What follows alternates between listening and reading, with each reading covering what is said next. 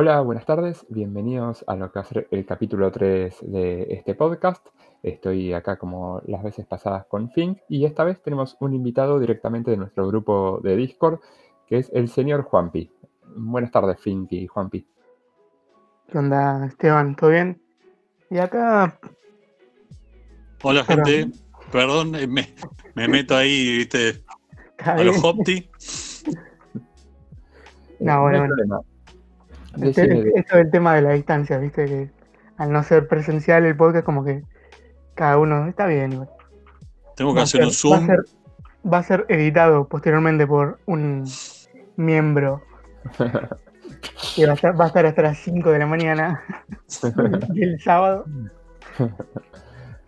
Eh, bien, entonces hoy vamos a hacer un paneo general. Hoy tenemos una sección especial que es justamente la razón por la que está acá Juanpi. Eh, Juanpi, ¿nos querés eh, hacer una breve introducción o nos querés explicar de qué va a ser tu columna de hoy? Bueno, ¿cómo les va? Eh, acá una de mis aficiones es jugar a los videojuegos, así que me interesaría hablarles de diferentes temas y en este caso preparé un, un informe, una cosa bastante copada de eh, lo que es estudio From Software, que pinta bien, está interesante y bueno, vamos a hacer un, pequeño repaso de toda la biblioteca de juegos que tiene este estudio. Más que nada, principalmente yendo a lo que es Dark Souls y Bloodborne y Sekiro. Así que bueno, espero que lo disfruten y bueno, cuando arranquemos, presten ore- oreja a ver cómo sale.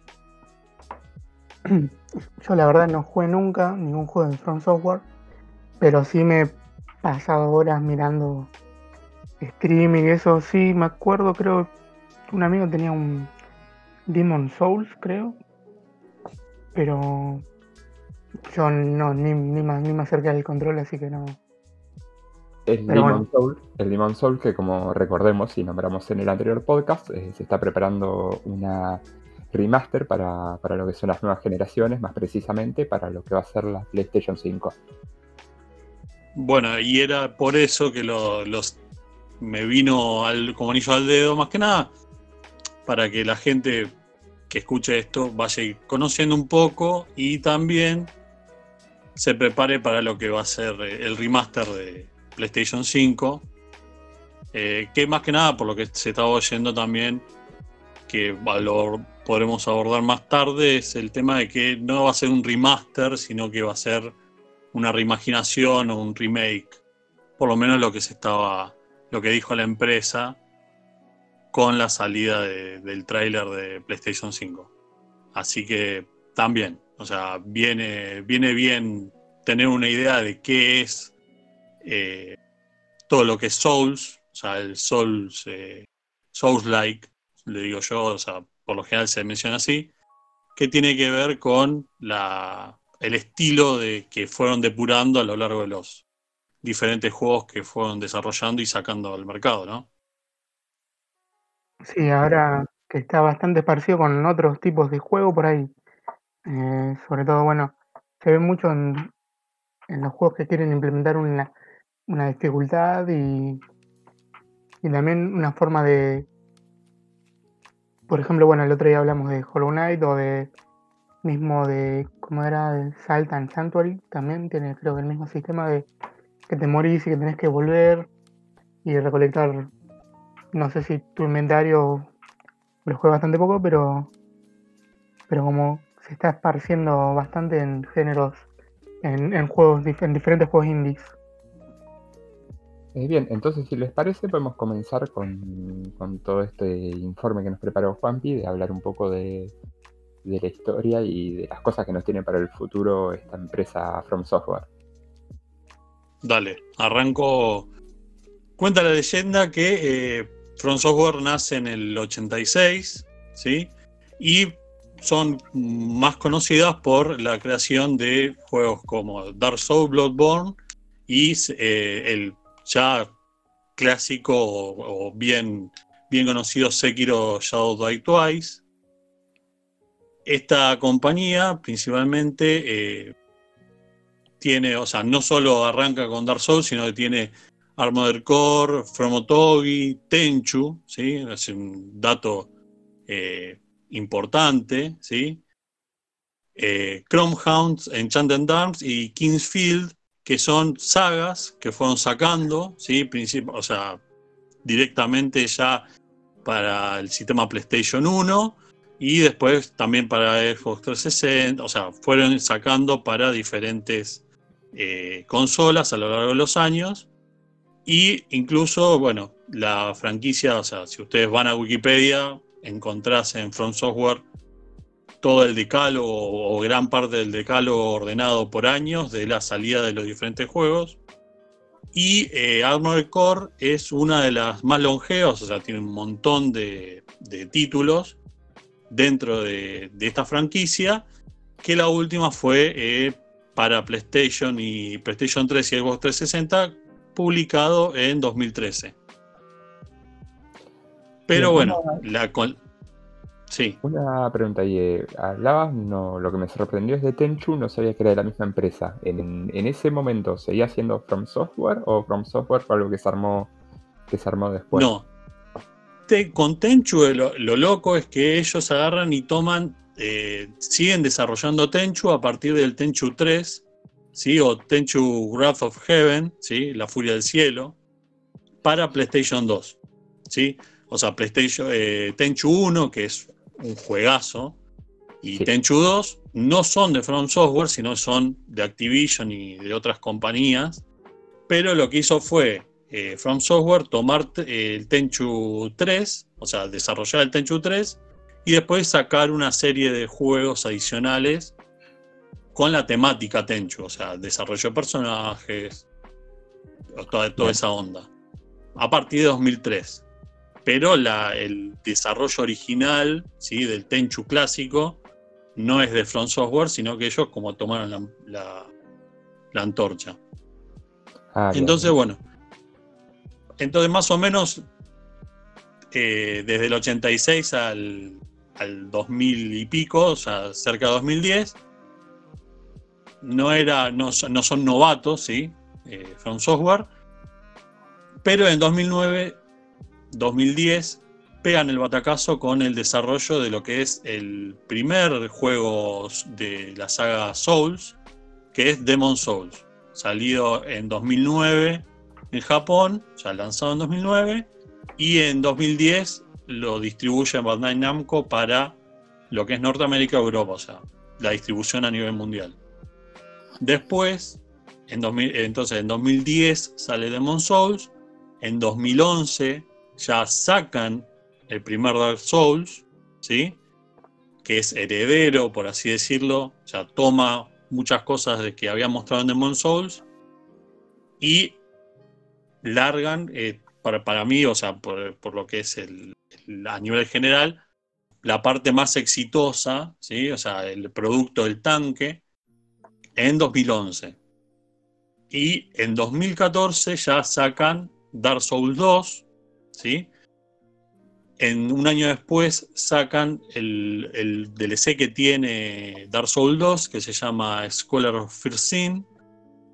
Y ya 2016, o sea, más o menos van sacando uno por año entre juego principal y DLC. En 2016 sacan el Dark Souls 3, que es el último eh, juego de la saga Souls y a este le ponen, eh, sacan dos eh, DLCs, ¿sí? Uno a los pocos meses y después, un año, un año después de haber publicado Dark Souls 3, sacan The Ringed City en 2017.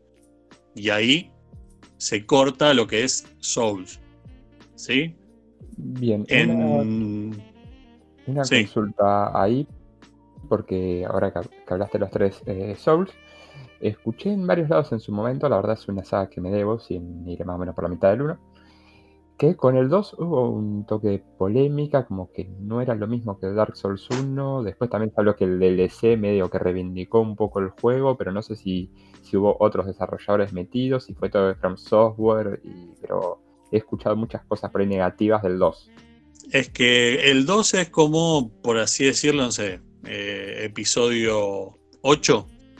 O sea, Sí. una cosa es decir, che, no, no, no se conecta en nada más allá de que llamarse Dark Souls, no tenés ni el mismo universo, comillas, ni el mismo, por así decirlo, personaje, no te- o sea, salvo por llamarte Dark Souls, más o menos, en el, por, por lo menos en el primer juego, o sea, en el juego base, no, no tenés ningún elemento que te diga, che, ah, esto me hace reminiscencia a. Pero bueno, eso es un tema que también.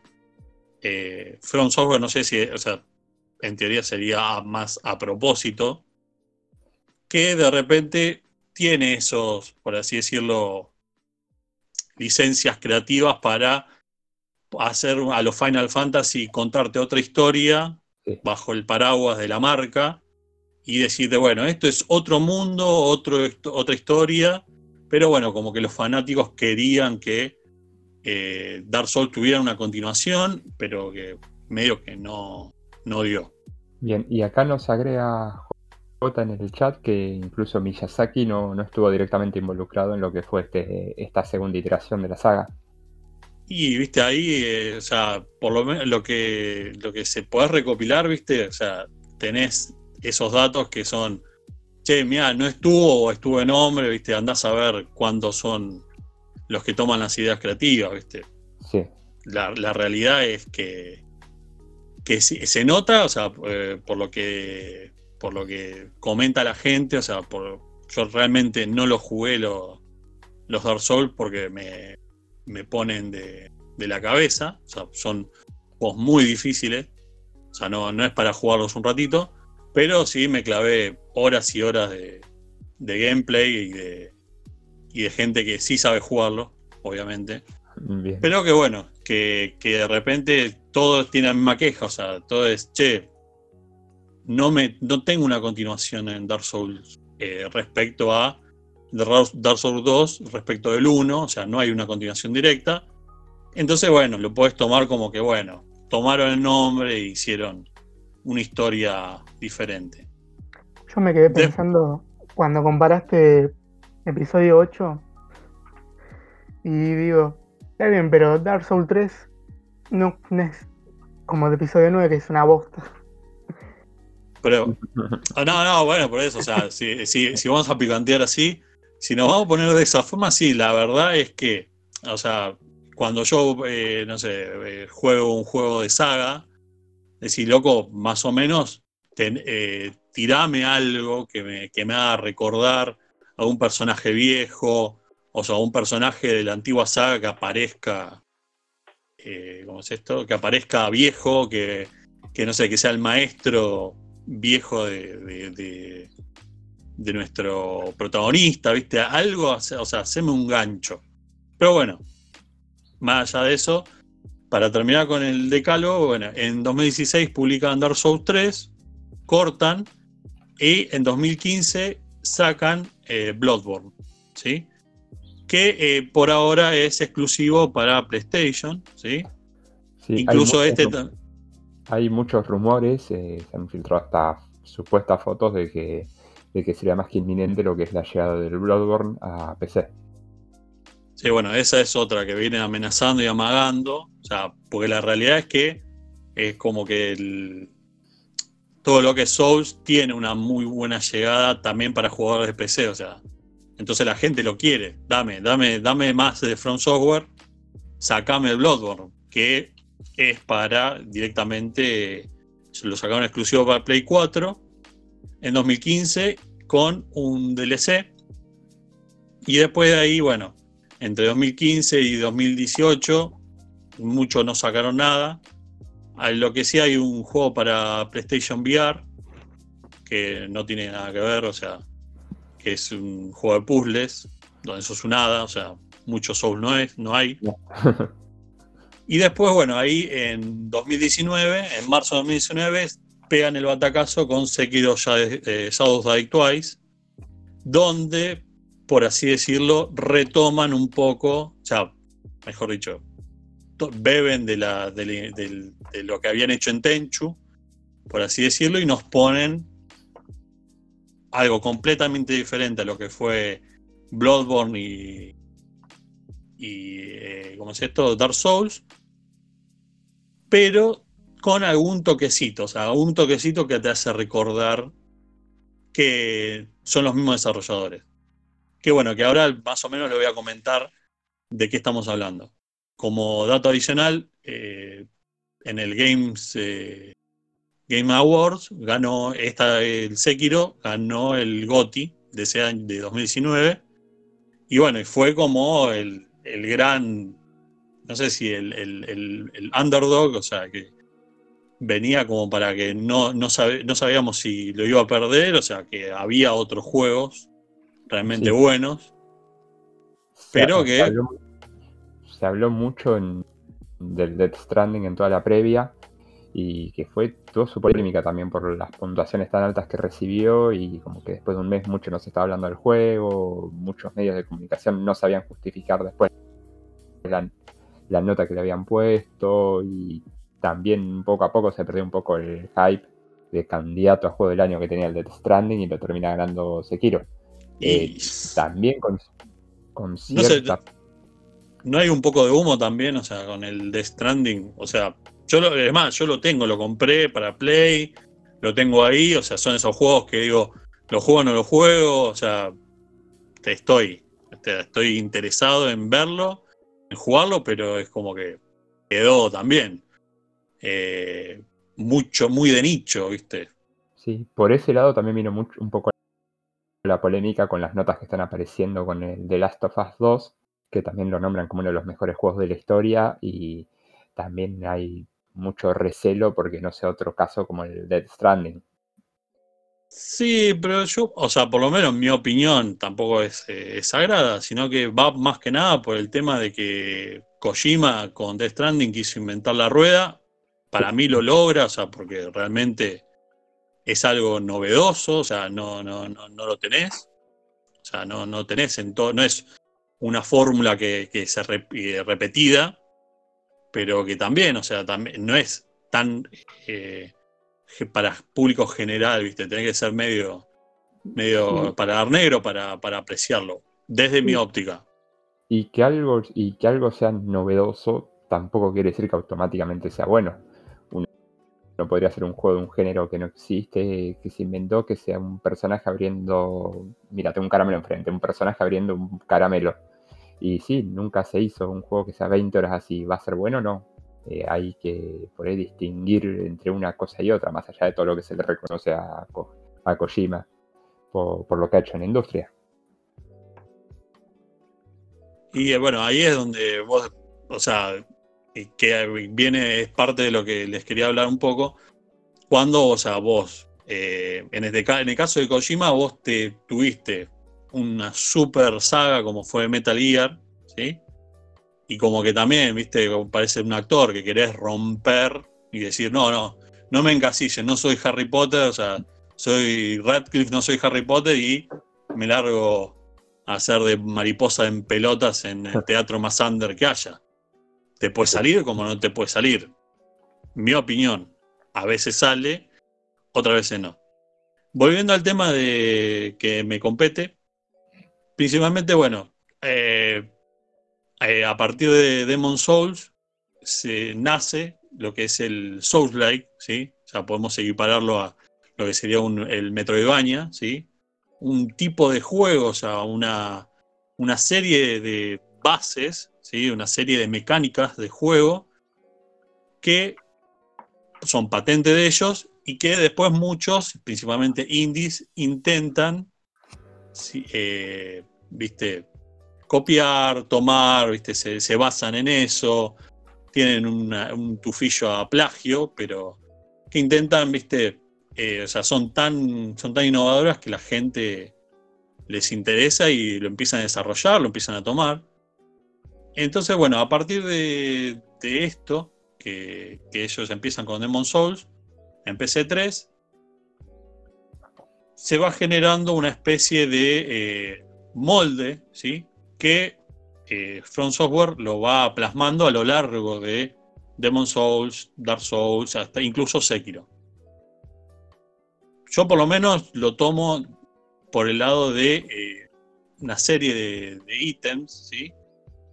Primero y, principal, eh, eh, primero y principal, para mí uno de los key ítems de, del Souls-like es la historia, ¿sí? La historia, cómo la narra el juego, ¿sí?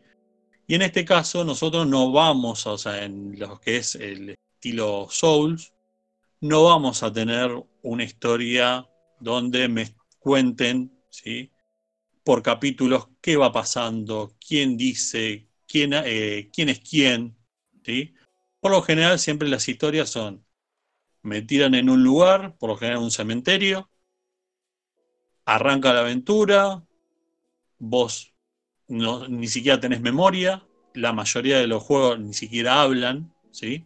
No, tienen, no, no, no, no, hubo, no hubo plata para el voice, voice acting, así que directamente nuestro personaje es mudo, ¿sí? O sea, por lo general este, está ahí en un cementerio, arranca el juego y vos no sabés ni en qué época estás, ¿sí? Por lo general siempre es un lugar imaginario, o sea, vos no tenés un anclaje eh, histórico ni, ni geográfico para decir, che, mira, estoy en Nueva Zelanda del 1700, sino que simplemente es un lugar, ¿sí?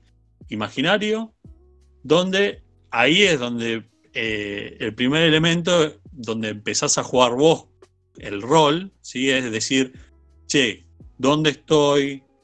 Más allá de que me digan, mira, esto es, no sé, Lotric, esto es, eh, eh, ¿cómo es esto? La, la Sharman. O sea, más allá de ese elemento, que sea un nombre, toda la parte, qué es lo que está pasando, lo vas a, te lo empezás a imaginar vos en la cabeza, pero sí te van dando unas ciertas eh, pistas, podemos llamarlo así, que son lo que eh, puede ser la ropa, ¿sí? de repente mucha armadura, mucha espada, ¿viste?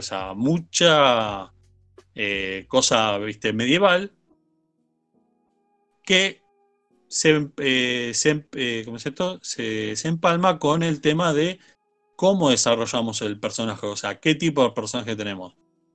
Por lo general, en el estilo Souls, tu personaje es un personaje RPG típico donde vos incluso podés elegir qué tipo de clase vas a ser. O sea, vos podés ser, eh, no sé, un caballero, podés ser un mago, podés ser un, eh, bandido, o sea, un ladrón, un asesino, ¿sí? O sea, está bastante tipificado.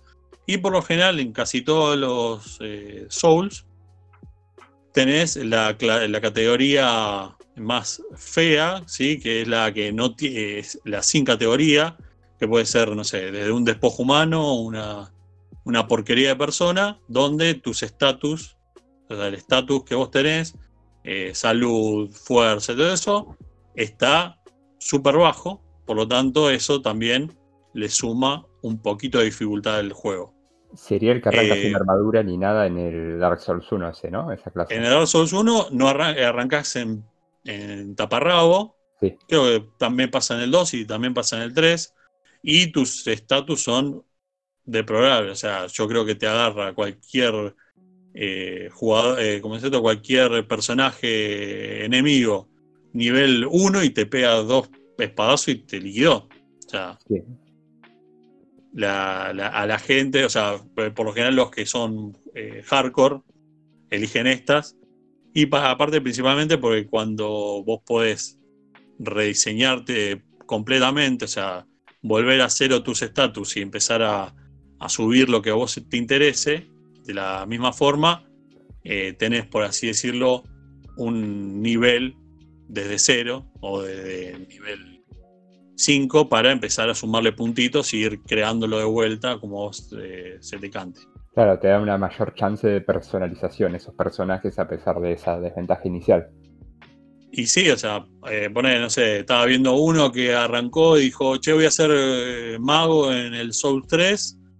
Y a medida que fue jugando, claro, el tipo dijo, quiero hacer un, un reseteo, pero cuando reseteas vuelves a mago. O sea, vuelves a mago nivel 10, pero con inteligencia alta y si vos querías jugar a, a melee, o sea, eh, no te sirve. Claro. ¿Entendés? Entonces la gente va, va- juega por ese lado. Eh, bueno, acá dice Darias que sí, que realmente es el que empieza con nivel sin armadura, todo es, ah, mejor, es el mejor porque podés ir escalándolo como a vos se te da y podés llevarlo por la, por la curva que quieras. Claro, esos Eh, primeros puntos que se asignan medio automáticamente los terminarías asignando vos de, de forma manual. Exacto, o sea, porque vos tenés una, cuando vos arrancás el juego, vos tenés una serie de eh, conceptos de inteligencia, o sea, atributos, inteligencia, fuerza, vigor. Todo eso lo que hace es que a vos, a medida que vas subiendo de niveles, puedes ir asignándoselos, ¿sí? Muy, eh, un, muy rol, podés ir asignándoselos y una vez que vos llegás a un punto, con determinada fuerza puedes de- usar determinadas armas, con determinado vigor puedes usar determinadas armaduras. Entonces, eso te da la posibilidad de ir trabajándolo, ¿sí? Ir trabajando y haciendo lo que se te cante. Y después, bueno, también hay una, una- un elemento ¿sí? respecto a la historia, o sea, porque por un lado teníamos que no teníamos una ubicación geográfica predeterminada, sino que es muy imaginante, te lo dejan a tu criterio. Un personaje que no tiene, no está desarrollado, o sea, que vos lo vas desarrollando y le vas dando las características que te interesan a vos, y que en definitiva es un lienzo en blanco, por lo general siempre arranca así. Y después la historia no es, de- no no es contada de forma explícita, sino que trabaja algo que a mucha gente le, le encanta, que es que el lore se, se cuenta a partir de los ítems que vos vas encontrando. Entonces encontrás una espada que es de, no sé, el rey Pindongo. Y el rey Pindongo tiene toda una historia y que se cuenta a través de esa espada. Entonces vos vas armando el puzzle, lo vas armando de acuerdo a lo que vos vas consiguiendo. Sí, tengo entendido que después, por ejemplo, Sekiro ya empieza a, a poner la historia de forma un poco más explícita, ¿puede ser? Por favor, no spoilees la columna. Por favor, te lo pido. Porque, eh, o sea, después cuando lleguemos a esa parte, te vas a- vamos a llegar al punto donde parece los, los maestros que te dicen, bueno, ahora todo lo que sabías a la borda, tirado a la basura, que vamos a arrancar de cero. Después, bueno, otro de los ítems importantes, o sea, más allá de, de la historia, también son las mecánicas de juego.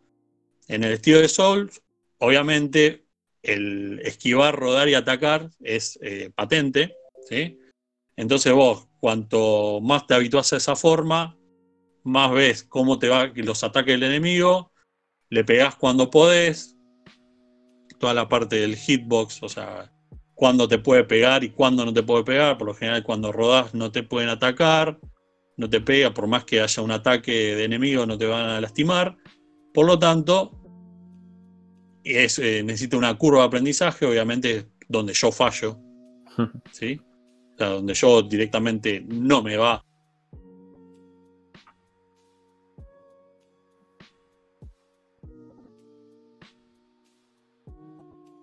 Y bueno, la curva de dificultad fue tan alta que literalmente mató a Juanpi. Sí, ¿no? Así que. Superé eso, pues, no sé. Murió Juanpi.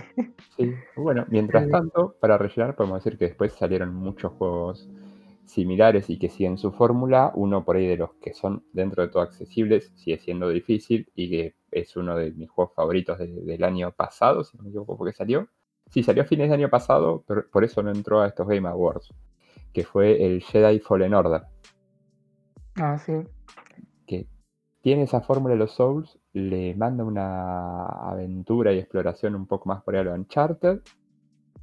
Y bueno, tiene todo lo que es la saga Star Wars. Es un juego que a mí me gustó muchísimo, la verdad. No sé si Finn tuviste la chance de verlo o de probarlo. No, sí, vi bastante gameplay ahí. Empieza así bastante, vos decís, esto es un Uncharted. Sí, Y después tiene varias partes, tenés unos jefes bastante, bastante heavy, pero está bastante bueno. La verdad que es de los últimos años el mejor, para mí, el mejor juego de Star Wars. Para mí también, Desde- sin haber jugado los Kotor, eh, es el que más me gustó. Desde, te iba a decir, desde los Kotor, debe ser el. No me acuerdo ahora bien los años que salieron, pero debe ser el, el mejor juego de Star Wars. Porque después están sí, los Battlefront que tuvieron todo el quilombo.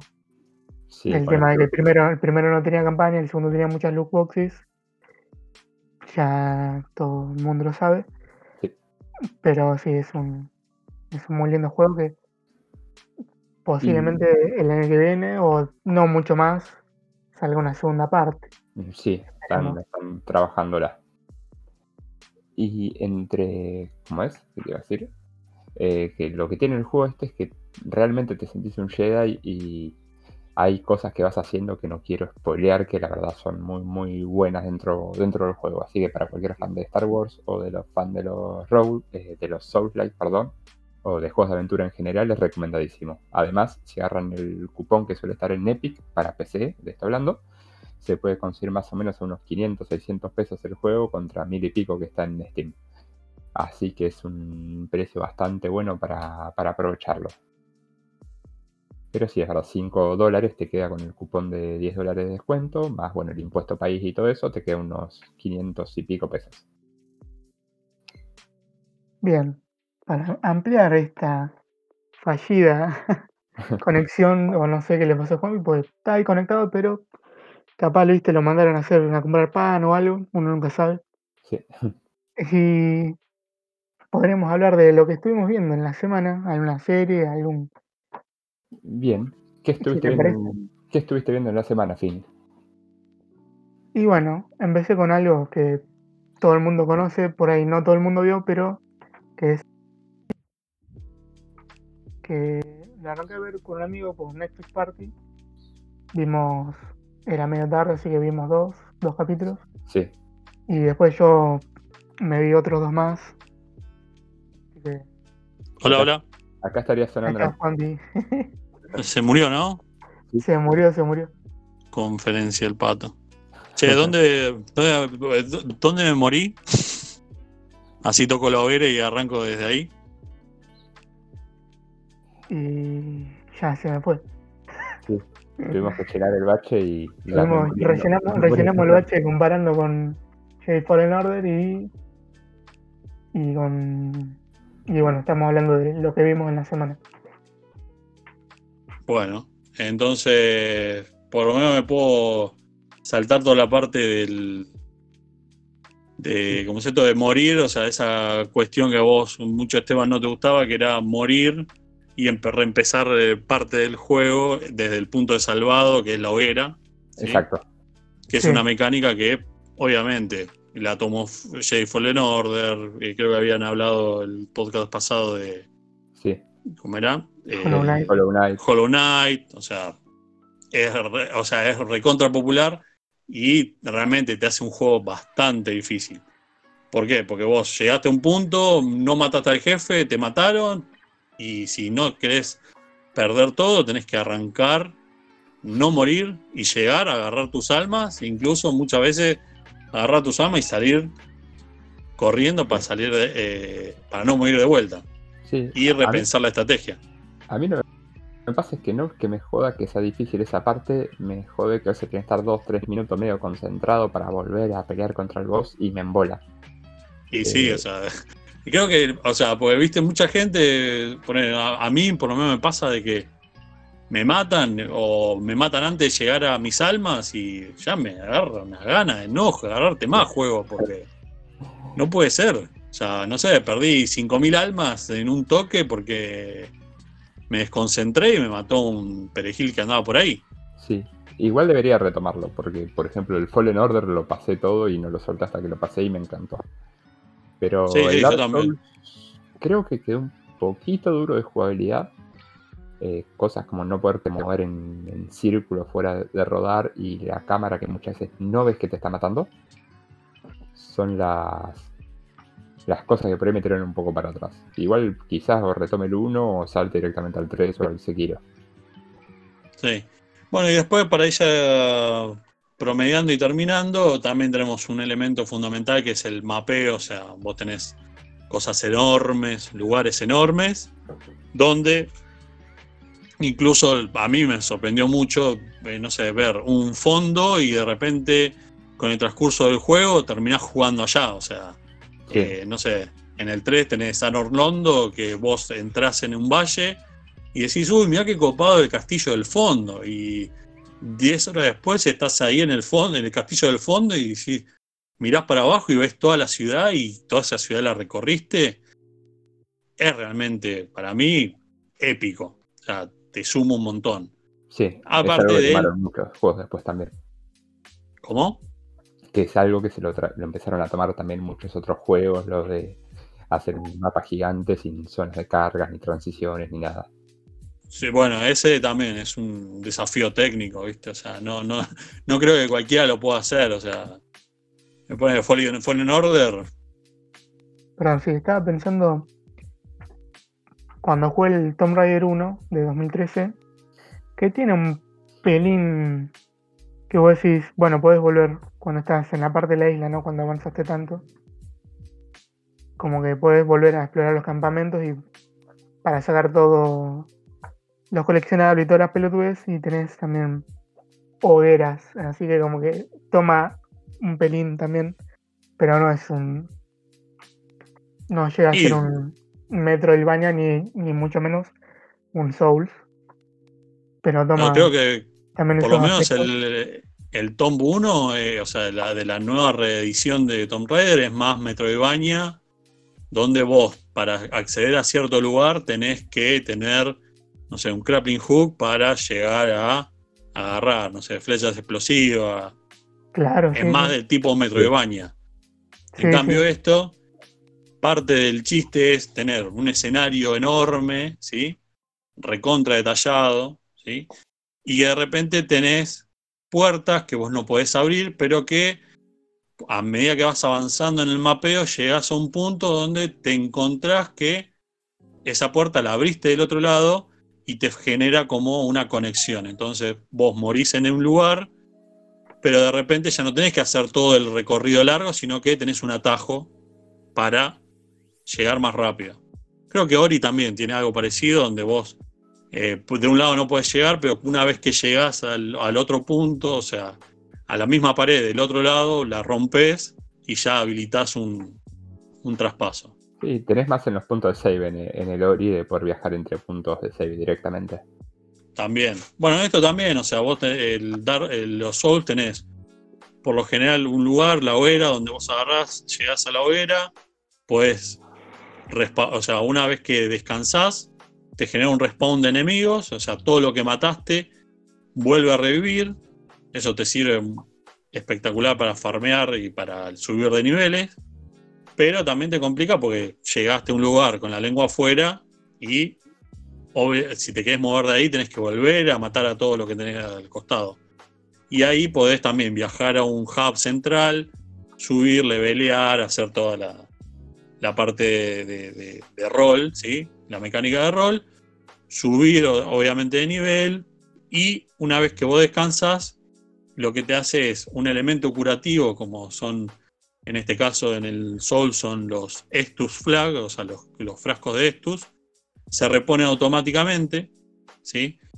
En la serie Bloodborne lo, lo único que hicieron fue, eh, lo hicieron un pequeño cambio. A mucha gente le encantó porque de repente vos encontrás, eh, eh, vos estás, a- tenés unos 20, por así decirlo, elementos curativos, pero si vos no matás enemigos no podés recuperarlos, o sea, porque los enemigos dropean ese tipo de elementos. Después, bueno, en el Sekiro volvieron a eso de poder descansar y eh, rellenar tus, tus curativos. Y después, bueno, también, como lo habíamos visto, era el tema de una dificultad de base bastante elevada, o sea, no tenés eh, selección de dificultad. Entonces, eso te hace que sea para gente que no sea casual, sino que tenga eh, las ganas de fajarse lindo y hermoso contra enemigos que son masivos. O sea, vos tenés un eh, gigantes, de repente, no sé, eh, que le estás a un dragón que le estás pegando en una uña, y vas a decir, ¿qué onda? No lo mato más. Y a veces pasa eso, o sea, y de repente viene un dragón y te mete un golpe, un insta-kill y chao. A de vuelta a la hoguera, a volver a llegar a ese punto y ya está. Pero bueno, por lo general, en este, en este tema, son, como es esto, también bastante pesadicescos, o sea, son la verdad que Miyazaki, el, el, creador, el guionista, tuvo, no sé, el peor viaje de hongo de la vida porque vos decís, ¿de dónde sale toda esta creatividad para encontrar estas cosas deformes? O sea, no te digo agarrar un coso, pero no sé, había uno, un enemigo que era como una babosa con cuerpo esquelético y cara de bebé gigante. Y vos decís, loco, ¿qué onda? Se habla muchísimo que, que, una de las grandes influencias que tuvo Miyazaki eh, fue el manga de Berserker, donde también se suele ver un, un, ambiente y un mundo que es bastante similar y también se suelen ver esos bichos así medios raros, deformes. Y bueno, viste, entre japoneses queda entre ellos, es comunidad. Ya fue. Y bueno, y como vos me bien spoileaste, de repente llegamos a lo que es Sekiro, o la paradoja de Sekiro, donde todo lo que habían desarrollado a lo largo de la, de la saga Souls y Bloodborne lo tiran a la basura, o por lo menos la gran parte, porque desde lo narrativo ya tenés un, eh, un lugar, ¿sí? tenés una época que es un Japón feudal, con sus determinadas licencias, o sea, no, no todo pasó como lo relatan ellos, pero toman ese ese, lugar, ese tiempo, donde nos muestran que también, o sea, eh, es una época determinada, ¿sí? el periodo Sengoku, y donde nuestro personaje ya es, está bastante cerrado, ¿sí? nosotros no tenemos la posibilidad ni de editarlo ni pelo, ni raza, ni género, nada, es nuestro amigo el lobo, que es un samurái, o mejor dicho, un shinobi, donde nuestra misión es rescatar a eh, nuestro señor, ¿sí? muy ligado a, a, los códigos japoneses, y donde eh, el Son Goku. Eh, el, Me sonó muchísimo eso, perdón. Sí, sí, por eso, aparte. Pero de repente ahí vos tenés una gran diferencia que es, ah, miércoles, ¿Dónde quedó la fantasía? Bueno, quedó la fantasía en el lado japonés, ¿sí? O sea, mitología japonesa, eh, espíritus, almas, espíritus chocarreros. Por ese lado, también eh, lo que les fueron, o sea, tomaron muchos elementos de lo que es el Tenchu, ¿sí? O sea, de la saga Tenchu, como puede ser el tema del shinobi, el tema de utilizar un crapping hook, o sea, un eh, gancho para ir colgándote de los diferentes tipos de, salientes que hay, que obviamente está todo tan bien marcado que vos vas corriendo y de repente ves un coso, un saliente, apretás un botón cuando te dice que podés colgarte y vas volando por todo el nivel, ¿sí? Que también, otra vez, vuelven a ser enorme, vuelven a ser hiper detallados, vuelven a tener puntos de interconexión, entonces de repente estás en un castillo, pero das vuelta a una, determinada pared invisible y estás en tu hub central. O sea, todo está interconectado, interconectado y vuelven a tomar algunos elementos de Bloodborne, como es el tema del parry, y lo basan exclusivamente en eso. O sea, vos si querés jugar eh, Sekiro habiendo jugado mucho Dark Souls, te van a pegar un pesto porque acá esquivar con todo el tiempo no sirve. Lo que sirve es agarrar y esperar a que el enemigo te ataque y ir bloqueándolo, desviando los ataques hasta que logras llenar un elemento que tiene eh, cada enemigo, que es una barra de postura, donde una vez que lo, la llenaste, el enemigo queda regalado donde vos ahí lo puedes ejecutar. La cantidad de ejecuciones que tengas que hacer depende de la dificultad del enemigo. Los enemigos más bien fáciles, con una ejecución, o sea, bajando la barra de, de vida y de postura al toque, los puedes matar. Los jefes intermedios tienen una barra de postura y los mini jefes y jefes tienen dos y son bastante largas. O sea, y eso te, te genera una, una dificultad bastante importante. Entonces, la pregunta es, Sekiro, con toda la, o sea, habiéndose desviado, sigue siendo un Souls, o sea, tiene algo de Souls, para mí sí, principalmente porque es hecho por la misma gente y tomaron algunas cosas, o sea, para mí es una evolución del Souls. Y eh, y realmente, o sea, va por el lado de la, del espíritu de, la marca Souls, pero tiene muchas cosas que son realmente homenaje a, otros, a otras sagas que han tenido y que van a, por lo menos a nivel personal, creo que eso fue haber roto su propio molde y haber ido por su propio lado, o sea, y haber, haberse reinventado, lograron... Eh, ¿Hola? Sí, digamos, hicieron un cambio como retomando un poco la comparativa que hacíamos hoy con, el Dead Stranding, que decíamos que intentó algo nuevo, pero quedó como muy de nicho. Eh, Dark Souls fue como que hizo lo mismo, pero mejor. Trajo una especie de género nuevo, algo que está instalado, y también tuvo el éxito, el éxito tanto comercial como, como de crítica. Y sí, o sea, porque ganarte un GOTI de los Game Awards no es moco de pavo. O sea, yo creo que se agarró, empezó a revisar la escena y dijo, che, esto me gusta, esto me gusta, esto me gusta, vamos a innovar por este lado y ¡boom! Sacaron un juegazo. Entonces, creo que puede, para mí e, e, eso es el éxito o por lo menos es parte del éxito que, que tuvo Sekiro, o sea, que realmente Dark Souls tuvo cosechó un montón de elogios, pero el elogio del mainstream lo logró con Sekiro. O sea, sí. no sé, Buffy. y bueno, ya para...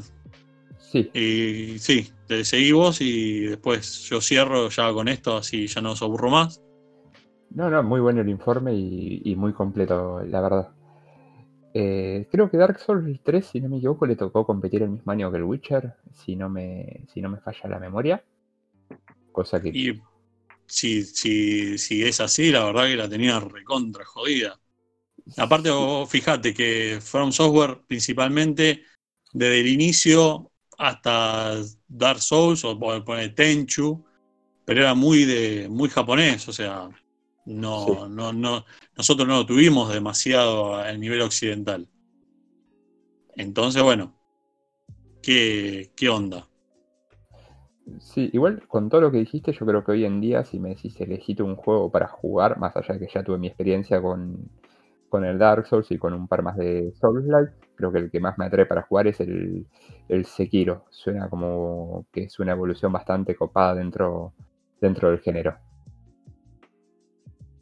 Y ese, para mí, eh, por lo menos yo lo, yo lo compré, o sea, compré el Dark Souls 3, tengo la edición definitiva, tengo el Sekiro, se lo presté a mi hermano y cagué porque mi hermano lo adoptó y se lo quedó. Y es un fanático del Tenchu, así que está, está por ahí, o sea, está perdido en, eh, en el periodo en la tierra de Gallina y dándose espadazos contra todo lo que hay un tema también que, obviamente que es parte del Souls es eh, lo del estilo Souls, es el tema de los finales. O sea, en este caso Sekiro tiene cuatro finales. Creo que Dark Souls tiene también eh, tres, tiene tres finales o cuatro. Y obviamente, o sea, llegar a es, al final, al, mejor final o al mejor, eh, al, al, más completo, viste, también te lleva tu, tiempo, o sea, pues no es fácil, no es que terminaste la misión y ya está, sino que tenés que hablar con NPCs, o sea, los NPCs son relevantes, si se te mueve un NPC, lo perdiste, o sea, perdiste ese hilo de historia, o sea, es un tema. Sí. Y bueno, y para, para terminar ya, eh, lo que tenemos es eh, el qué, qué se viene para, para From Software. Por un lado tenemos eh, Elden Ring, ¿sí? que fue en- desarrollado, o sea, está, fue promocionado en la E3 del año pasado. Tiraron un tráiler, quedamos todos con la cabeza explotada, principalmente porque eh, George Martin iba a ser eh, o por lo menos ideólogo Sí. de, de Coso. Para los que no tienen idea quién es George Martin, es el creador El de Ladri George Martin. El Gordo Ladri.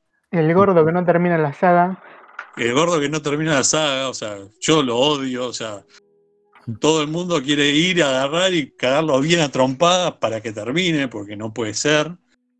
Pero bueno, está metido en este tema del Ring, que obviamente con Miyazaki en la cabeza. Esto es lo que se supo eh, en el tráiler.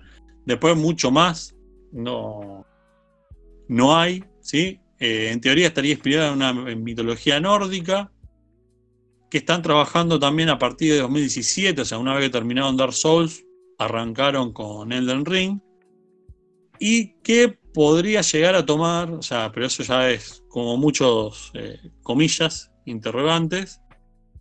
Mira, acá tenemos, J está diciendo que en 2017 Super Mario Odyssey, Zelda Breath of the Wild, Sí, está bien. El Dark Souls 3 compitió como mejor juego de rol, no como GOTY. No llegó, no llegó.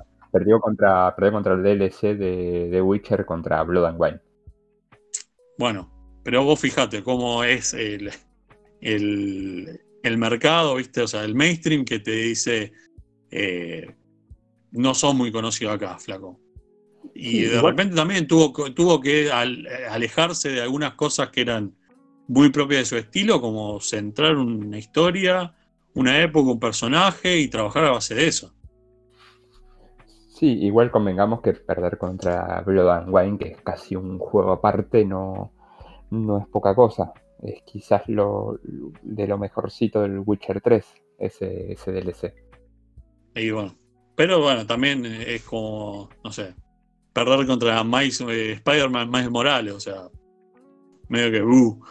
Sí. Eh, pero bueno, y eh, bueno, mucho no se sabe, o sea, mucho se especula, sí, estuve viendo algunas entrevistas eh, y algunos eh, videos de gallegos tirando humo a lo barbudo amigo nuestro, que de repente, no sé, eh, en teoría sería un heredero de Souls. Incluso llegaron a decirle, a nombrarlo como Dark Souls 4, obviamente con fantasía oscura a pleno, creación de personajes.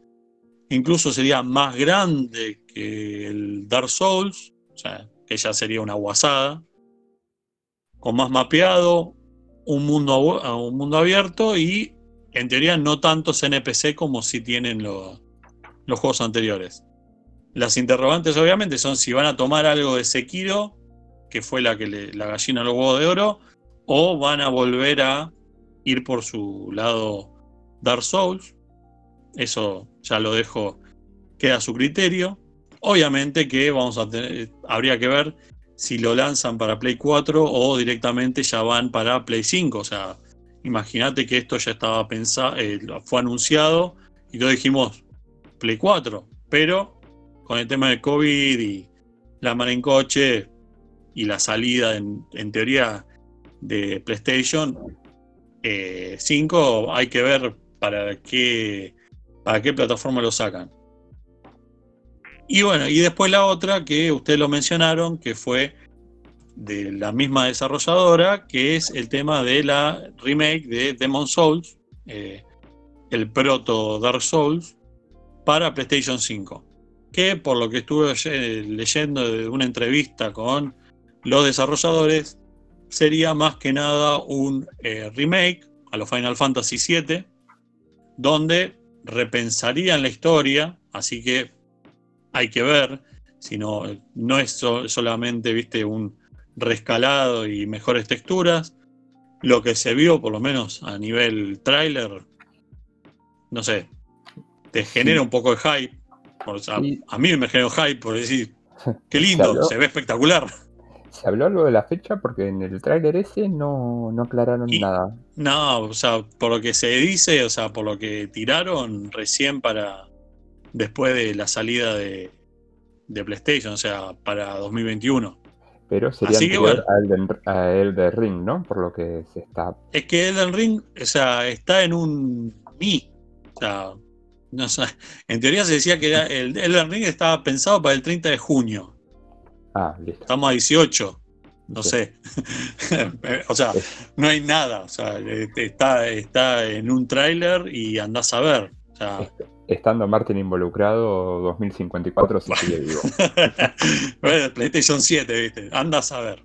Pero bueno. Y eh, realmente, o sea, pa- para mí, o sea, esta, este nuevo eh, Dark Souls, o sea, o mejor dicho, esta remake de Demon Souls, genera, o sea, genera algo de, de- gustito para la próxima generación de consolas. Incluso, bueno, para los eh, amantes de la PC también están eh, los rumores de que aparezca un Bloodborne para PC. Obviamente que toda la saga Souls se puede encontrar en Steam y eh, son bastante accesibles. O sea, no son súper baratos, pero son bastante accesibles. Y eh, obviamente un Bloodborne en PC por lo menos podría llegar a tirarlo en 4K, incluso con, con una, una muy buena calidad, o sea, cosa que la PlayStation 4 no lo pudo hacer, o sea, falló, falló ma- mal, o sea, no, no dio el piné, porque eh, recién con el con el parche del día 1, o sea, con el parche de, salida, recién lograron equilibrar un poco el tema de los tirones que pegaba con la PlayStation 4 y los tiempos de carga, pero obviamente, o sea, con una buena PC gamer, ese juego realmente es espectacular, o sea, se ve, de puta madre. Así que bueno, eh, hay que esperar, o sea, acá hay que sentarse con paciencia a ver si aparece más información del Demon, primero y principal, y ver, bueno, si nuestro gordito amigo de Martin se pone las pilas y sacamos, sacan el Elden Ring que por lo que yo vi también genera una expectativa muy muy linda. Así que bueno, eh, con eso yo doy por finalizada mi, mi intervención y bueno, si da, da para más, eh, tengo algunos otros cositas para comentarles. Así que bueno, muchísimas gracias por todo chicos y sigan ustedes. Bueno, gracias a vos por, por elaborar tanto el informe que, que se nota que le metiste bastante, bastante laburo para armarlo. Sí, a mí la verdad me da vergüenza prepararlo en un blog de notas. Ponerle- un es, Word. un es un blog de notas, yo les digo, es un blog de notas que lo tengo en el escritorio, que lo edito para cada semana, pero escribo capaz que si lo tuviera que pasar en Word, media carilla de Word. Así, Con en- Sí, a, mí, a mí- con, to- con toda la furia. a mí me está matando el hecho de hablarlo, o sea, es como... En mi cabeza era espectacularmente chispeante y atrevido y quedó medio soso, más allá del cortecito ese que, que me perdí. Pero Ah, bueno. No, qué bueno. hay que, hay que, hay que, hay que seguir ablandando la lengua para, para que parezca, por lo menos que sea algo de, de lo que me interesa. Pero no, mínimo. pero bueno, igual me encanta porque Juanpi cuando me mandó el borrador de lo que habló eran como cuatro hojas de Word. Ahora Fink dice si lo llevo a la página tengo como una hoja de Word y yo tengo en un blog de notas anotados 2, 4, 6, 8, 11 frases que no llegan a ni medio renglón cada una. Así que, que bueno. Eh, para seguir, vamos a seguir con lo que son las series o cosas que estamos viendo cada uno. Si querés, Juanpi, comentar alguna serie, también estás invitado a quedarte, obviamente. Eh, estamos hablando de Pink, que si no me equivoco, estabas hablando de Evangelion, ¿puede ser? Sí, que bueno, vi nada más que los primeros cuatro capítulos, los había arrancado con un amigo. Y hay que decir, es el típico prota, medio como que le falta la garra al principio, no sé si después cambia por algún suceso, como suelen pasar también en estos tipos de, de animes. Para, ¿Estás viendo Evangelion por primera vez? Por primera vez. Uy, papá, o sea, la, que te espera. O sea, y, si estás viendo, y si estás viendo la edición de, Netflix, o sea, te vas a querer cortar las. no sé. Bueno. o sea, Ricky Scatch Pats. Eh, ve, ve, la, verdad, o sea, es un. Para mí es un fundante de los del anime. O sea, es el panteón del anime. Pero bueno, es un tema. O sea, es todo, todo un desafío. No, sí, yo lo que iba a decir, además, no, no voy a decir mucho porque es un es uno de los más conocidos, pero que me llama la atención que también es la versión más retocada, pues, que está en Netflix. Y que la calidad de, dibujo y de animación, para ser que tiene 25 años, ¿viste? Está, está muy bien cuidado. Y después no, no estuve viendo mucho más. No sé si vos, Esteban, estuviste viendo un par de cosas, me contaste. Eh, sí, estuve viendo Curón, que es una serie que es una serie, perdón, que salió hace, hace poco, que es italiana. Llegué al tercer, cuarto capítulo y la dejé porque es horrible, no la vean.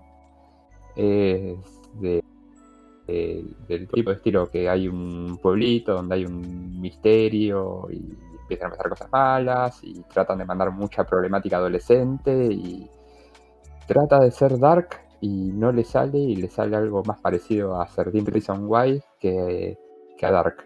Y, los temas que trata de tratar están maltratados, tiene la típica de termina el capítulo y hay uno que te das cuenta que es malo y malo te termina haciendo la mirada para abajo, mirando a cámara y con la sonrisita de soy malo que ya esa es la cara de malo genérica 1500 de película terror berreta. Así que en definitiva, no pierdan el tiempo con, con Curón. Es muy, muy mala. Después vi Reality Z, que es una serie brasilera de zombies, que también es nueva. literalmente se trata de unos personajes que estaban en Gran Hermano, tiene otro nombre, pero literalmente es Gran Hermano y quedan encerrados en la casa esa durante el apocalipsis zombie. ¿Está en Netflix? Eh, sí, ambas series son, son de Netflix, originales. Eh, es, una, es, una, serie genérica, no esperes nada nuevo, hay mejores series de zombies, pero como para pasar el reto, zafa. Así que mirad, mirad esas dos, una la pueden ver para pasar el rato, la otra directamente no la vean. Y bueno, y yo lo que estuve viendo, obviamente, eh, Netflix a pleno, aparte de ver, no sé, Las Dance, del documentalazo de Michael Jordan. Eh, estuve terminando de ver eh, finalmente Pass, que es un anime. a mí me, realmente me partió la cabeza más allá de la temática, o sea, que es eh, un policial oscuro, ¿sí? Donde a vos, en el futuro, un futuro distópico, te pueden ver eh, si vos vas a hacer, leyéndote con un, con un tipo de arma, te ven eh, tu aura, tu, tu, índice de criminalidad, o sea, si vos vas a ser un criminal o no, y si vas a ser un criminal, un criminal a futuro, directamente, porque tu alma se oscureció, eh, vos tenés dos opciones, o te encierran, mejor dicho, tres, o te encierran, o te matan, o pasás a ser policía. Obviamente, con la posibilidad de ejecutar a otros, que, este, otros asesinos, o incluso que te ejecuten a vos por irte al carajo. Entonces, está siempre esa cuestión de no me quiero oscurecer demasiado, ¿sí? O sea, eh, no, quiero, no quiero que me maten, pero en definitiva, soy un asesino. Eh, y realmente la, temática, cómo está animado, tiene dos temporadas, eh, realmente lo hace muy interesante. O sea, cómo está llevado, a mí me pareció muy bueno. Recomendable para, si te copa el primer y segundo capítulo, seguirla viendo. Si no te interesa demasiado, bueno, ya Eh, pero realmente me parece que vale la pena. Y después me copé con una que eh, se llama Doro e Doro. También en un anime de Netflix. En teoría es producción de ellos. ¿La del cabeza de lagarto? La cabeza de lagarto.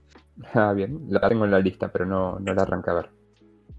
Y a mí realmente me mató. O sea, eh, estoy ahí fascinado que quiero terminar de verla, pero me agarra esa cosa angustia de que si la termino, no viene, no hay más. O sea, Sí. entonces como, pero realmente, o sea, eh, es, eh, es una friqueada total. Principalmente el protagonista tiene una cabeza de lagarto y tiene magia, o sea, tiene mundos paralelos, tiene, o sea, es una gran mezcolanza. Se metió un la pez animación- lagarto. Un peje lagarto. O sea, y está buenísimo, o sea, porque vos le decís, esto es una locura, pero tiene magia, o sea, y tiene magia y no es, ay, Sakura Card Captor. No, acá, o sea, el chabón, el, nuestro protagonista, lo, lo agarra un mago y lo parte, lo hace pedazo, porque tipo, intentando buscar quién le saque su maldición, se carga cuanto mago encuentra, lo hace pelota. Y los magos son bastante, bastante gedientos por su lado. Así que bueno, una linda que estoy viendo, que está muy interesante, realmente que, que para mí vale la pena. Y obviamente que, no sé, tengo colgado Baki, que es, eh, no sé alguna, si alguien alguno lo vio, Vi algunos capítulos, no me terminé de enganchar, la verdad. Sí, es, medio complicado, medio, medio hardcore. Pero, qué sé yo, aparte, por- yo más que nada por el estilo de dibujo. Creo que es coreano, me parece, por el estilo. Así que es medio, medio ahí. Y bueno, y después eh, serie de realities de cocina a morir. Pero bueno, eh, lo que es eh, el vicio, Y, y- y terminamos hablando de las tortas de Bake Off. se va- Y corte y confección, Eh, nomás. agua- aguante el bake-off eh, inglés. No me jodan con las porquerías que salieron aparte, incluso el argentino cancelado No. por ahí. No, Si vamos, a hablar de, si vamos a hablar del TV Argentina, hay que hablar de Bendita y del programa Guido Casca a la noche. Guido es tesoro nacional. El que se meta Pero con Guido se mete con eso- Guido. deben ser tipo, los mejores programas de la noche en la TV Argentina.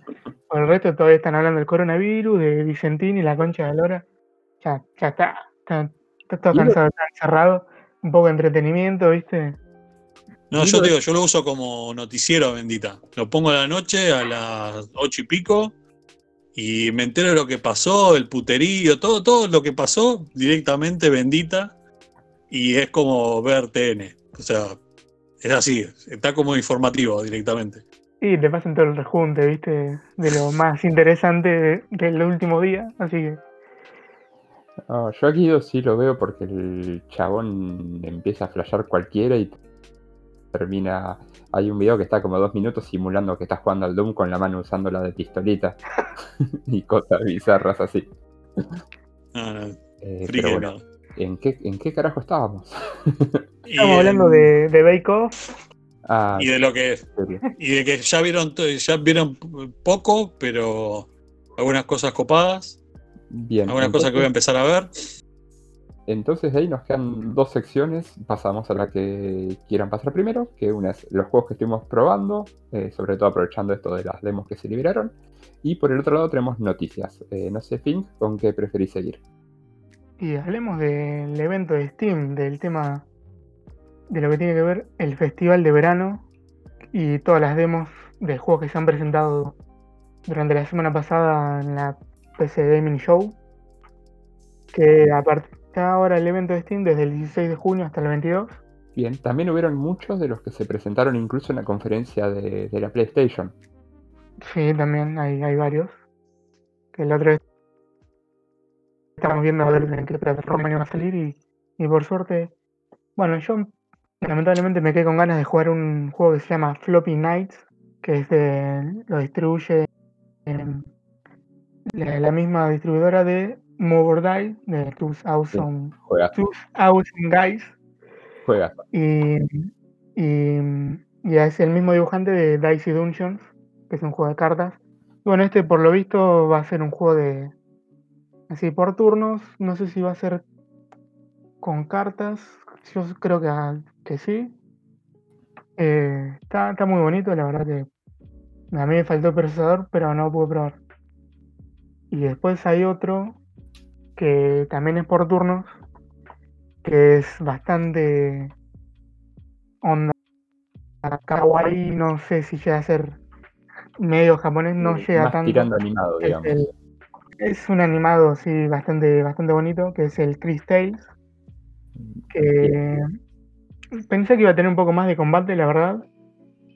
Pero también es que es una demo que habré- me habré tardado una hora y pico.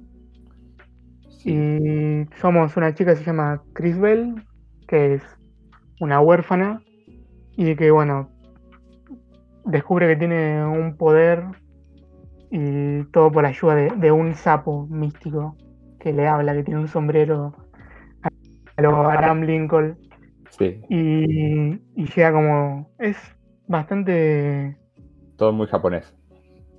medio extraño porque sí, tenés como un poder de viajar en el tiempo y cambiar como el futuro del pueblo y justo está también hay un- como una invasión ahí de monstruos. Pero está, está muy bonito, la verdad que si, prueben- si pueden probar la demo, es una horita. Es, básicamente es un RPG por turnos. Fue uno de los más alabados dentro de, de lo que fue la, la feria en la que presentó, que ahora no recuerdo si fue la de PC Gaming Show o la anterior. La PC Gaming Show fue, sí.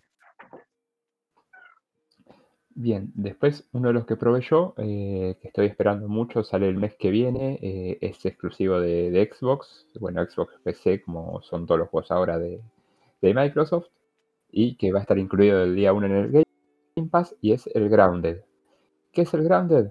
Si tienen más o menos nuestra edad y vieron que Leia encogía a los niños, eso es el Grounded. Literalmente sos, eh, sos un grupo de chicos, de, tenés para elegir entre cuatro, así que el modo cooperativo supongo que será máximo de cuatro también. Eh, donde estás como si fuera en un parque de una casa, pero vos sos tamaño miniatura, digamos que sos un tamaño más o menos tamaño de una hormiga para guiarnos.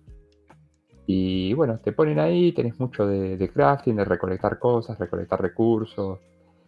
eh, y bueno, y de ir avanzando y, tra- y tratar de descubrir qué pasó. O sea, la demo no ahonda mucho en historia, no tiene, sino que te larga directamente en el medio y te va, te va guiando por misiones. La demo es temporizada, así que tenés para hacer lo que es en, en media hora, entre lo que incluye arreglar un par de cables y esas cosas, pero la verdad que se ve, se ve muy lindo y es uno de esos juegos que te deja esperándolo y con, con ganas de jugarlo. Creo que en cooperativo puede ser bastante bueno. Bien, otro que estuve probando es el Linked Mask, es un plataformero 2D con la típica musiquita. No, yo me cuesta diferenciar si es 8 bits, 16 bits. Para mí es 16 bits. Eh, es de la misma empresa, si no recuerdo mal, de este juego de RPG nuevo, eh, Stone Heart, eh, de la misma distribuidora, vamos a decirlo. Sí. Y es bastante lineal. Es, yo pensé primero que iba a ser más del estilo Mega Man y terminó siendo de más plataformeo tipo a lo celeste, pero es con colores fríos, así es un azul, negro y blanco. Y no terminé la demo porque era bastante jodida. Tipo, llegué al tercer nivel y estuve muriendo unas 50 veces. Pero la verdad que está. Me llamó bastante la atención. No sé si lo llegaría a comprar, si sale barato o no. Pero está, está muy copado. Linked Mask se llama.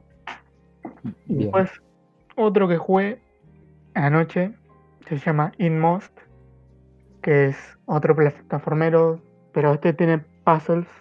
Es bastante sombrío, me hizo acordar un poco a, al Distrained, Sí. porque como que por ahí vas avanzando en el mapa y por ahí, no sé, tenés. Empezás siendo como una chica que se despierta en su, en su pieza y como que tiene que salir de la casa y la persigue como una sombra. Entonces me, eso me hizo acordar. Está Ah, e- e- editado por los mismos del Starbound y el Breath of Brain 1. Y, y después, bueno, controlas a un chaboncito que está como. Tiene que liberar un gatito y hay un montón como. Te morís de un toque, ponele, pero es. Hacer, es- tenés que hacer un puzzle, ponele.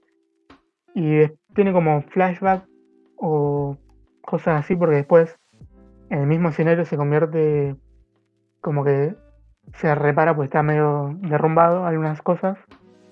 Y sos un, como un caballero. Y ahora esas sombras que te perseguían les puede hacer daño, ponerle, es como. La verdad me re llamó la atención.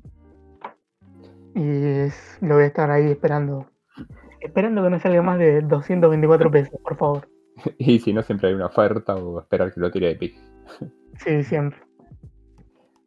Y yo hablando de Epic, eh, de Epic, de Steam, aproveché y me bajé la demo de Desperados 3, Bien.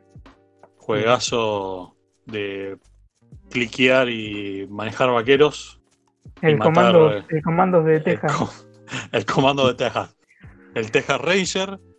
Así que bueno, le empecé a dar un poquito por ahí. O sea, estuve viendo ahí que hicieron algunas transmisiones también, algunos eh, streamers jugándolo. Así que para meterle mano ahí. Y después aproveché el Days of Play. Hice mierda la tarjeta. Así que sí, eh, me compré por, por 100 dólares, me compré, no sé, Street Fighter 5 para tener algo de peleas, Mortal Kombat 11, que ya lo estaba jugando y, y lo perdí porque lo compré mal. Eh, nunca le compren a un, a un chabón por... Sí, Mercado Libre, Por- cuenta, No, no. cuenta prestada y No, ni siquiera por Instagram, así que imagínate, caí como un pichón. mal, mal, mal. Bastante, Eh, caro, bastante caro estaba comprar en la tienda oficial como para regalarle guita a alguien. Pero aparte, o sea, lo compré por. Creo que ahora está 19 dólares, 20 dólares, ponele. Y lo había comprado por 2 mil pesos. Pero bueno, se, se acabó la- el periodo de, de garantía y no sé, el chabón me dice: Mira, me bloquearon las cuentas. Así que cagué fuego. Y después, bueno, Metal Gear Solid 5 completo, el eh, Horizon Zero Dawn completo también, con su expansión, ahora que se viene PlayStation con su... estoy Con su- esperando mucho para PC el Horizon. ¿Viste? Es algo, o sea, yo te digo, yo lo jugué y eso son esos juegos que creo que se lo dije alguna vez, eh, ahí en el chat, en el Discord. Er- Es un juego que empezás, lo arrancás y decís, uy, dale, listo, vamos, vamos, vamos, y de repente empezás a ver que lo vas terminando y decís, no, no, no, por favor no te termines porque es muy absorbente. Muy absorbente y con- al punto de que quedé manija de que quería jugar el Frozen Wild, que es la expansión. Así que salió también, creo, 20 dólares, una cosa así. Salió completo, a pesar de que tengo el físico de la versión base. Me lo compré completo para tenerlo ya digital. Y después también, o sea, no, ningún estreno, pero, pero sí juegos que eran el Batman Arkham Knight, una cosa también completa, con DLC y todo, o sea, aprovechando de esos play a pleno. Y no sé, bajaron el Ark de Epic, que lo estaban dando gratarola, no sé. Yo la verdad que No, no lo bajé. Eh, lo que sí, estuve jugando un par más de, las de las demos. Eh, jugué a uno Gestalt, eh, creo que es Steam Cinder, que se llamaba también el título completo, que es un plataformero también hecho como la onda de los juegos de 16 bits, pero que tiene una jugabilidad bastante copada y que en algunas cosas me recuerda un toque al de Messenger, que es otro juegazo que en su momento creo que también regaló Epic. No, eh, no lo regaló Epic, lo tenía Game Pass y tuve un problema para jugarlo y lo tuve que terminar jugando pirata, pero bueno, no, no viene al tema. Eh, pero lo jugué, lo jugué un ratito y es muy buen juego, ya lo tengo en la lista de deseados. Y es esos plataformeros de combate. Tenés un rol adelante, rol atrás, golpe fuerte, golpe débil, tenés, eh, tenés también para apuntar. Y todo lo que es el arte del juego es hermoso.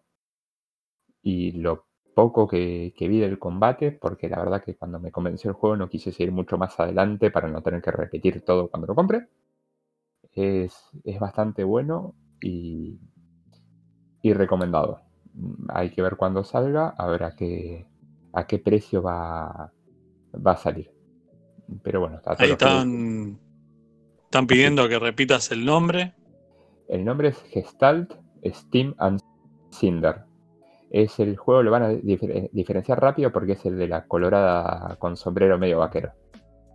Y es un plataformero de, combate, pero más la onda de Messenger, digamos, o sea, digamos, como más permisivo comparado a lo que sería un Saltan, Sanctuary, por ejemplo. Pero así que es lindo juego para tener en cuenta. Después probé la, beta del Windjammer 2. Eh, Windjammer fue un juego que fue bastante de culto, que es un juego básicamente de competencia de frisbee. Eh, funciona como funciona parecido a lo que era el, Pong, creo que era se llama el juego original de las paletitas, nada más que tirando frisbees y con un par de poderes en el medio. Es un juego recontra frenético y que son partidas de más o menos 10 minutos. Lo jugué para testear un poco el online, porque al uno lo jugué mucho. Y, el online la verdad que anda bastante bien, así que es otro juego que tengo ahí en, en la lista de seguidos más que del grupo, de uno de los grupos que estuvimos antes de venir acá, habíamos hecho un torneo del uno que había ganado, así que cuando salga el 2 pienso hacer torneo y, defender la corona. Y por último, eh, le di una probada corta porque no tuve mucho tiempo al Master of Earth. Eh, Master of Earth es un juego de desarrollo argentino. De hecho, tenemos a uno de los desarrolladores en, el Discord. No está acá con nosotros, pero está en nuestro Discord. Es un juego en primera persona que, va apareciendo más eh, plataformero, por ahora por lo que pude ver, donde uno tiene ciertos controles sobre, sobre pilares de tierra, que por lo que se ve hasta ahora sí eh, va a ser la, mecánica central del juego, la, manipulación de estos, de estos pilares y distintos, distintas partes del escenario para ir resolviendo algunos puzzles. Eh, le falta por ahí un tema de ajuste de control, pero es un juego que todavía está en proceso de, de creación y que todavía lo, están puliendo, como nos señaló el, creador cuando, cuando se unió a nuestro Discord, pero está interesante para, hacer la evolución. estuve jugando por mi parte. Yo estuve jugando por mi parte aprovechando el, concurso del Epic Store donde me gané un mes, cual me tiene con los ojos horribles. No, el Origin, tal cual, tal cual, el, el Origin, tal cual. El This War of que es un simulador de gente que tiene que sobrevivir en un país ficticio, una especie de guerra de los Balcanes. Bastante interesante, bastante, bastante depresivo, por decirlo de alguna forma, y bastante largo. Es extremadamente largo. El Frostpunk, que es un simulador tipo SimCity, pero también muy apocalíptico. que trata de una civilización principalmente de ingleses tienen que sobrevivir en un mundo que está congelado completamente. Bastante interesante, bastante complicado. Y también estoy jugando el Deponia Doomsday, que es una copia descarada de todos los juegos estilo Monkey Island. Así que sí, esa están todos ahí en la tienda de Origin, como dijo Fink. Bien. Y con esto terminamos lo que, lo que fue la sección de cosas que estamos jugando. Y nos falta lo último, que serían un poco las noticias más importantes que han, que han salido durante estos días. Bien, una de las principales eh, fue que se está que una filtración del precio, no es todavía nada oficial, pero hay filtración del precio de PlayStation 5, que si no me equivoco estamos hablando de unos 590 dólares para la versión que tiene, que tiene la, la lectora, o sea, para los juegos físicos, y de unos 490-500 la versión que va a ser solamente digital. También se vio que va a tener un tamaño bastante importante, andaban hablando el otro día de 30 y pico centímetros de alto la consola, Así que se va a ser más o menos como, como la altura de lo que es un, gabinete de, de computadora. Por otro lado, otros rumores que se están hablando muy fuertes y que empezaron a salir en más lados es el tema de la, de la Xbox. Parece que, esta generación, y aprendiendo de otras generaciones donde, donde salió con un precio más caro y perdió, parece que va a salir con una, con una estructura bastante agresiva de en cuanto a precios. Se está hablando sobre todo de lo que es la Xbox, eh, la Xbox Series S, título provisorio, que va a ser la que es solamente digital. Se está rumoreando que puede hablar, que puedan dar más o menos entre 200 y 300 dólares de precio de salida. O sea, estaríamos hablando de una diferencia de eh, más o menos 200 dólares de diferencia de precio con su competidora, que sería la PlayStation Digital. Eh, también está un poco esto, el tema del juego que ninguna de las dos quiere decir el precio, ya que también Xbox no quiere tampoco irse demasiado, demasiado abajo si no, si no hace falta, si Play lo vende caro. Eh, según también algunas fuentes, esta diferencia de precios se debe a que Xbox tiene confianza en recuperar, eh, más que nada por lo que es el servicio de, Game Pass. ¿sí? Recordemos que Game Pass es este servicio de suscripción de Xbox que funciona similar a lo que sería un Netflix, pero para videojuegos. Uno paga una mensualidad y tiene una librería de, de videojuegos a las que acceder, entre los que se suben siempre, todos los que son los first party y algunos third party. Eh, de hecho, se habla que los datos son, según los últimos, del último mes, que Game Pass sobrepasó los 10 millones, mientras que PlayStation Now, que es algo similar que tiene la PlayStation, no llega a los 2 millones de usuarios. Así que se basarían en eso para salir con una política agresiva de precios y tratar de ganar la, generación desde ese lado. Bien. Sí, iba a comentar que en los demás países principalmente bueno, Estados Unidos, que es donde está el fuerte de lo que es Xbox, sale 10 dólares. Así que imagínate.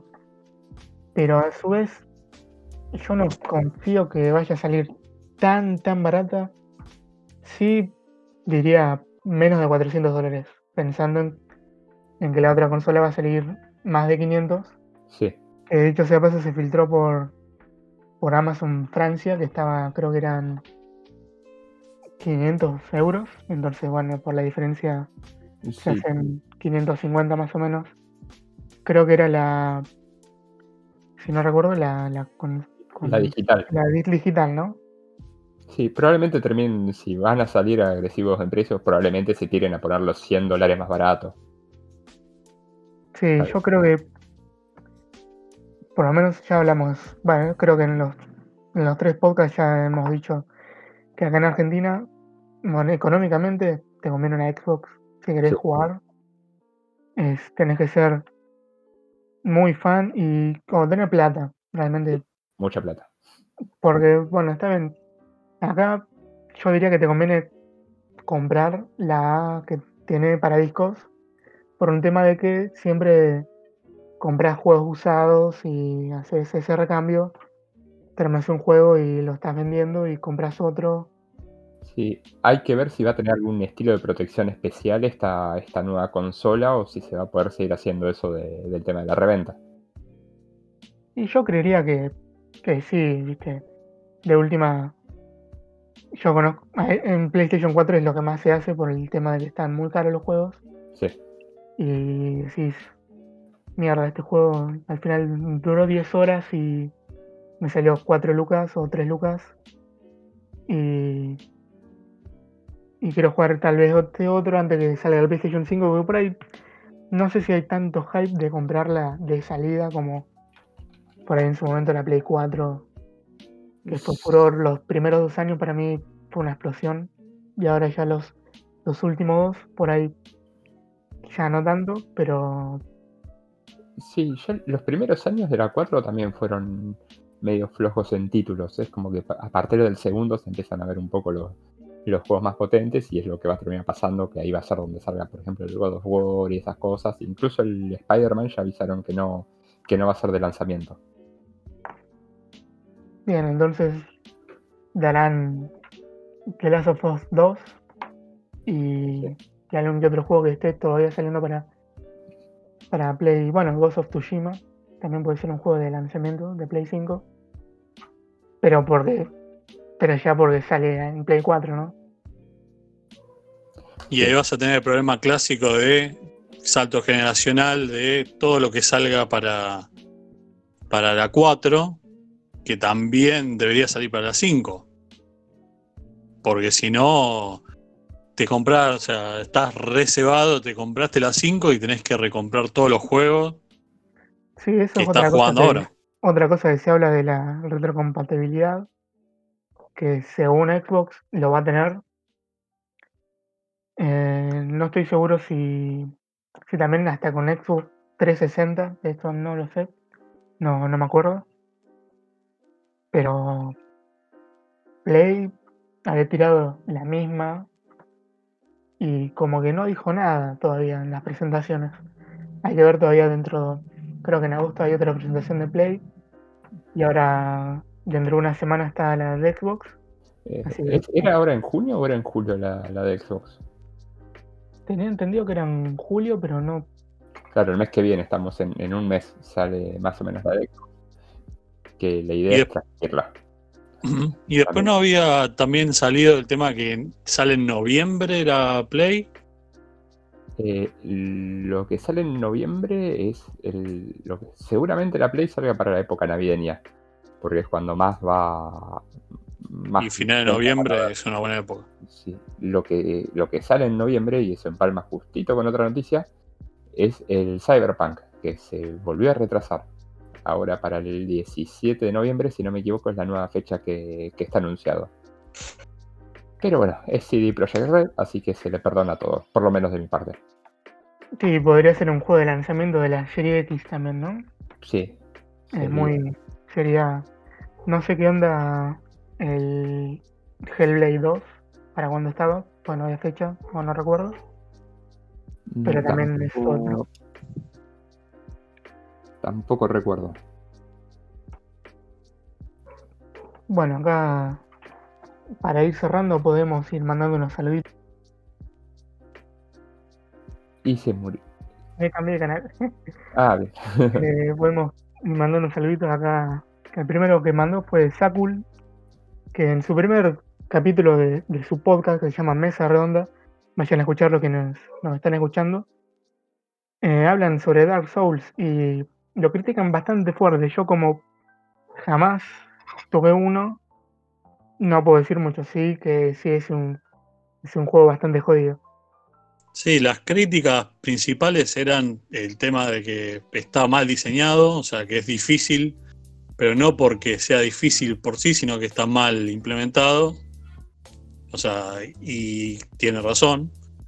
Y el tema de que, bueno, que la historia y que eso, ese hype que generan con la historia, en verdad es porque son medio vagos para, para desarrollar la narrativa. Que también, desde algún punto, creo que tienen razón. Pero bueno, son, son miradas.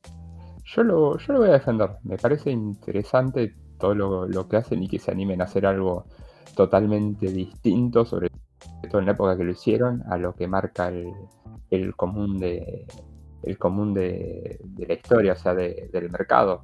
Y que siguieron haciendo la suya, uno sigue viendo los otros juegos y ve que conservan el alma y conserva la seña de dificultad, siguieron en la suya de no, no vamos a hacer niveles de dificultad, este juego es así, este juego es para jugarse así.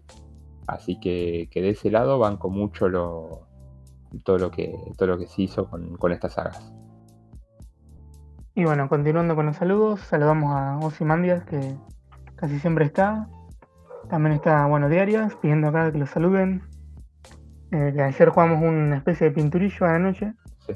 El Pichichi, que también estuvo. Estuvo un rato el Pichichi. Está, bueno, Japo acá. Que el nos llegó Deadpool. tarde, con- nos llegó tarde, dice, no puedo meterse antes, que él tenía la, que él había probado un par de demos también. Ah, bueno, bueno. Ya para la próxima. Pasa que fue un cambio de horario medio, medio sobre la marcha, viste, del día. Entonces, Culpa Bueno, mía, también- me, me traen a mis sobrinos a casa en un rato y va a ser imposible grabar con ellos acá. También, Pero- bueno, saludamos a Jota, a Melazar y no sé, creo que a Prince Babúa también estuvo un rato, Sí, pero bueno, son son miembros acá de nuestro Discord, que es Armageddon, que encuentran el enlace de invitación en la descripción de, de este podcast.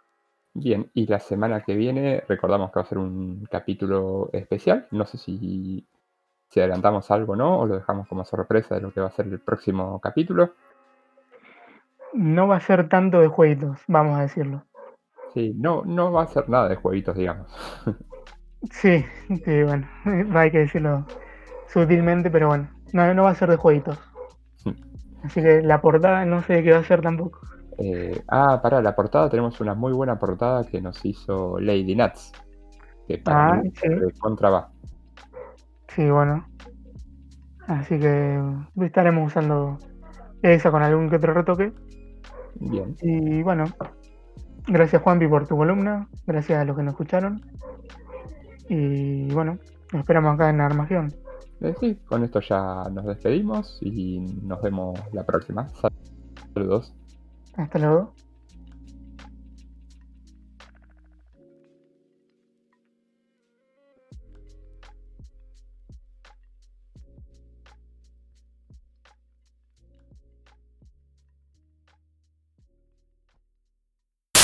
Ah, bueno, pero tirá, tengo que preparar la intro y eso, tirame un aviso. La puta Esto, esto va, esto va a ser parte de la intro. Pero que tiramos en general, arrancamos a grabar algo. Sí, por lo menos que se vayan a, a transmisiones para que Sí, esto igual ya lo estoy. Sí, después después lo limpiando. Después lo recorto, pero. Después lo cortás y listo. sí, creo que- Bueno, va. Vale. No hablamos del orden, pero no importa, lo vamos improvisando. Eh, bueno, Eh, dejo unos segunditos y Sí, eh, contamos, si querés. eh, sí, nada, no pasa nada. ¿Es, es fácil cortar lo que tenés que cortar? Sí, marco los tres audios y borran la mierda. Ah, listo. Eh, bueno, voy a dejar unos segunditos de pausa y arrancamos con. y arranco con la intro. Dale. Y van a ver cómo se cancela el bot. Live Craig. Maten al bot. Craig Live.